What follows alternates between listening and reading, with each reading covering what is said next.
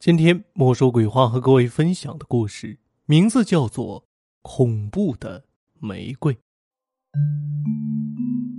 年轻的女教师木南意外的得到了一份遗产，这是一套位于洪州市郊外的高级住宅。遗产的签受人是一位叫岳峰的房地产商人，已于十天前去世。木南获得这份遗产的理由有些牵强。仅仅是因为岳峰早年从乡下来城里时得到过木南父亲的关照。三天后，木南在男友罗宾的陪同下来到了这所笼罩着神秘气息的住宅。这是一座新楼，共有三层，遗嘱中写的清清楚楚，只有第二楼层属于木南。一楼的月晴是岳峰的妹妹，三天前随丈夫去了外地。三楼的居住权属于岳峰的侄子岳泰，一个三流的小说家。三年前，一场大火烧伤了他的脸部，留下了令人恐怖的疤痕。从此，他深居简出，性格孤僻。他曾有一个美丽的妻子，两年前却跟一个外地商人私奔了。除此之外，这里还雇佣了一个五十多岁的园丁。然而，就在木南搬进来的第三天，却发生了一件匪夷所思的事情。那天，他从睡梦中醒来，忽然发现枕边放着一支鲜艳的玫瑰花，还散发着阵阵余香。他大吃一惊，连忙起身，仔细的检查了居室门窗，都锁得好好的。次日早晨，他一睁眼，又看见了一支玫瑰，不同的是。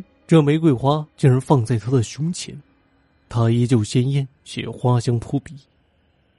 然而在木南眼里，他透着一种摄人心魄的恐惧。午夜的钟声刚响过，木南忽然看见墙壁上出现了一道长长的裂缝，裂缝越开越大，一个身披黑色长袍、戴着银色面具的人在黑暗中浮现，并缓缓的向他的床边移动。木南吓得毛骨悚然，黑衣人离他越来越近，他甚至可以感受到他周身散发出的幽寒气息。黑衣人立在床头，用一种极其怪异的眼神注视了他一会儿，然后将一支玫瑰放在他的胸前。木南的神经马上就要崩溃了。就在他刚要大声叫喊时，黑衣人却转过身去，缓缓的向暗室走去。转眼之间，隐没在黑暗里。木南后半夜再也没敢合眼，好不容易挨到天亮，给男友罗宾打电话。二十分钟后，罗宾匆匆赶到，木南把事情的经过告诉了他。罗宾说：“亲爱的，你不是在做梦吧？”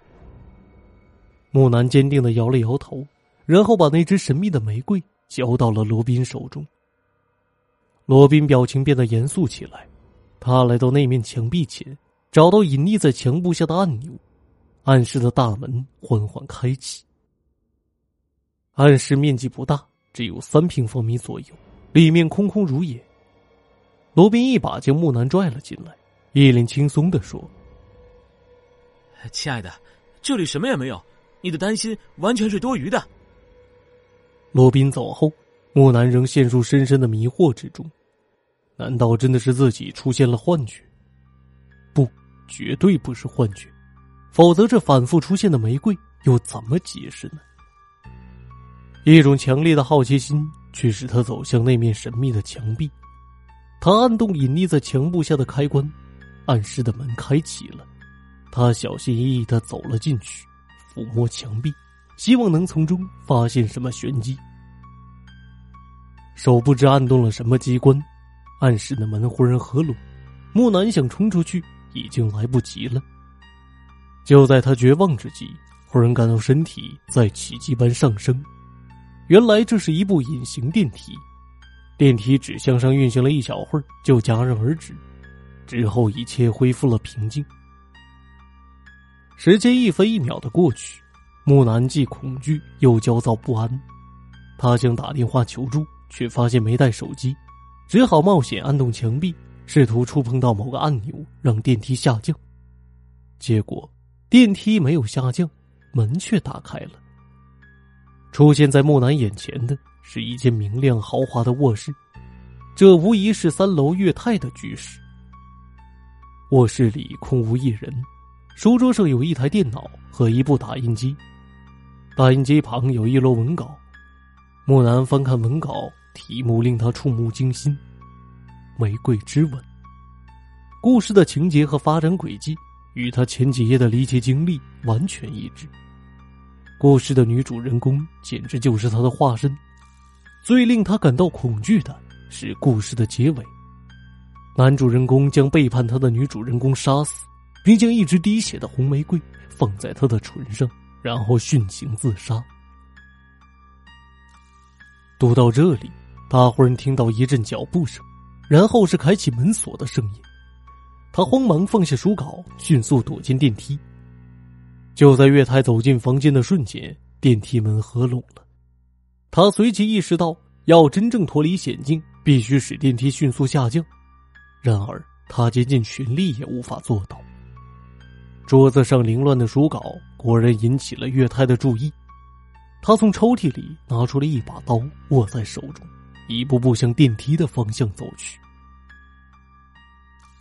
木南听到越来越近的脚步声，紧张的透不过气来。就在他准备按动开关的时候，忽然一阵凉风吹拂在他的后颈上。他扭头一看，有一扇窗子没关，原来是风刮的。他自言自语的嘟哝了一句，转身离开。木南长长的出了一口气。不知道过了多久，电梯居然不可思议的自动下降了，并自动开启了门。此时夜幕已经降临了。木南立刻给罗宾打电话，把事情的经过原原本本的告诉了他。罗宾让他不要慌乱，他会尽快赶到。直到二十二点，罗宾告诉他车子出了故障，正在抓紧修理，很快就会赶到。大约二十三点的时候，下起了暴雨，可能电路出了故障，房间里一片漆黑。木南惴惴不安的来到窗前，焦急的等待着罗宾的出现。一阵雷声过后，他忽然感到身后有喘息之声。回头一看，只见那个戴着银色面具的黑衣人阴森森的站在他的面前，手里握着一支红色的玫瑰。他吓得魂飞魄散，不由得发出了一声凄厉的尖叫。血案发生在六小时后，公安局接到罗宾的报案，他们在木南的卧室里。看到了两具骇人的尸体。木南的尸体躺在床上，唇边放着一朵滴血的玫瑰，他的胸口被人刺了一刀。神秘的黑衣人仰面倒在床下，他是割腕自杀的，鲜血染红了身下的地毯。办案人员小心翼翼的摘下他戴的银色面具，此人正是岳泰。根据园丁回忆。二十三点二十分左右，他听到一声女人恐怖的尖叫，这极可能就是木南的遇害时间。由于案发时间门窗是紧闭的，岳太无疑是通过那部神秘的电梯进入房间的。办案人员仔细检查了电梯，发现地面上有一只带血的脚印。此外，办案人员在桌上发现了一本木南的日记。他在日记中详细记录了生前最后几天的可怕经历。随后，办案人员搜查了岳泰的房间，书桌上那份《玫瑰之吻》的书稿引起了他们的注意。从表面看，这起血案是岳泰一手策划的。三天后，警方将案件的证人和受害人的亲属召集到了一起，还专门请来了精神分析学家吴真博士。吴真博士说：“我看过月泰的病历。”他是一个严重的梦游症患者，同时兼具幻想人格，一直深陷现实与梦幻的矛盾中。他一直深爱着前妻思雨，同时又对他的背叛耿耿于怀，爱与恨交织在一起，导致了一种矛盾化的复仇情绪。文稿中的描写就是他心态的真实写照。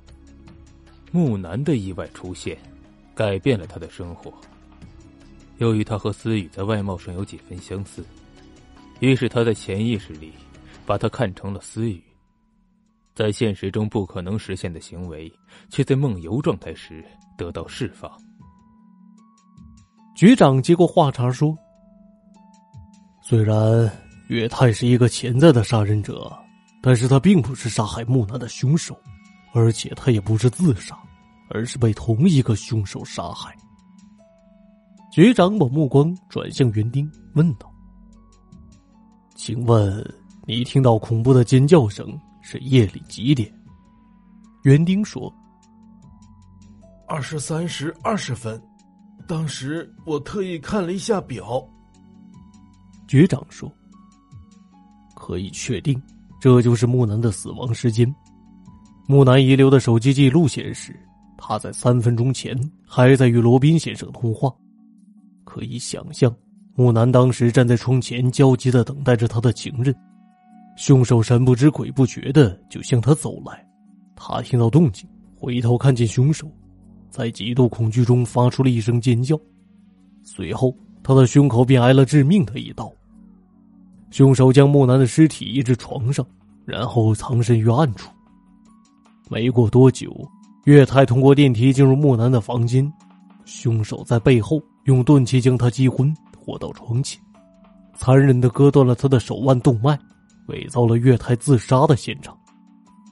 凶手作案后，并没有忘记擦洗掉杀害木南时躺在地毯上的血迹，然而他却疏忽了一点，鲜血会透过毛质地毯渗透到背面。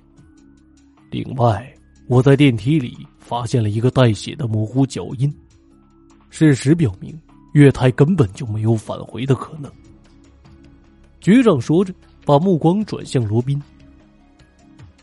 罗宾先生，你显然知道木南处在危险之中，为什么没有采取任何行动？从作案的时间与手法来看，凶手对木南的处境相当了解，具备这种条件的也只有你一人。罗宾耸了耸肩膀，说：“这真是一个天大的笑话！木南被害与我们两人的通话时间相隔只有短短的三分钟，我就是插翅也难飞到。”局长咄咄逼人的说：“可你根本就没有离开洪州市。那天二十三点到凌晨一点左右下了一场暴雨，乡间的路面变得十分泥泞，我们的警车轮胎都沾满了泥巴，你车子的轮胎居然没有沾上一点泥巴。这说明你整晚都藏匿在楼内，没有离开。确切的说，你就隐藏在一楼，月清夫妇的房间。”罗宾说：“我为什么要杀掉自己心爱的女友？这不是很可笑吗？”为了金钱，局长一针见血的指出：“事实上，你是月清夫妇雇佣的杀手。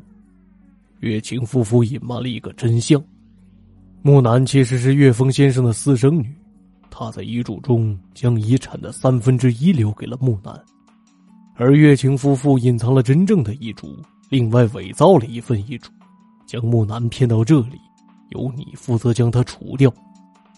你其实并不知道木南的真实身份，否则你就不会对木南下手，因为你会在他的身上得到更多的利益。岳太的梦游打乱了你的谋杀计划，于是你就将计就计，将杀人罪行嫁祸给了岳太。前不久。岳峰家族的一位成员状告岳清夫妇采取不法手段谋夺遗产。我们通过调查并结合此案，发现了岳清夫妇存在许多疑点。听到这里，罗宾放弃了最后的抵抗，承认了他的杀人罪行。这起神秘的玫瑰谋杀案终于水落石出。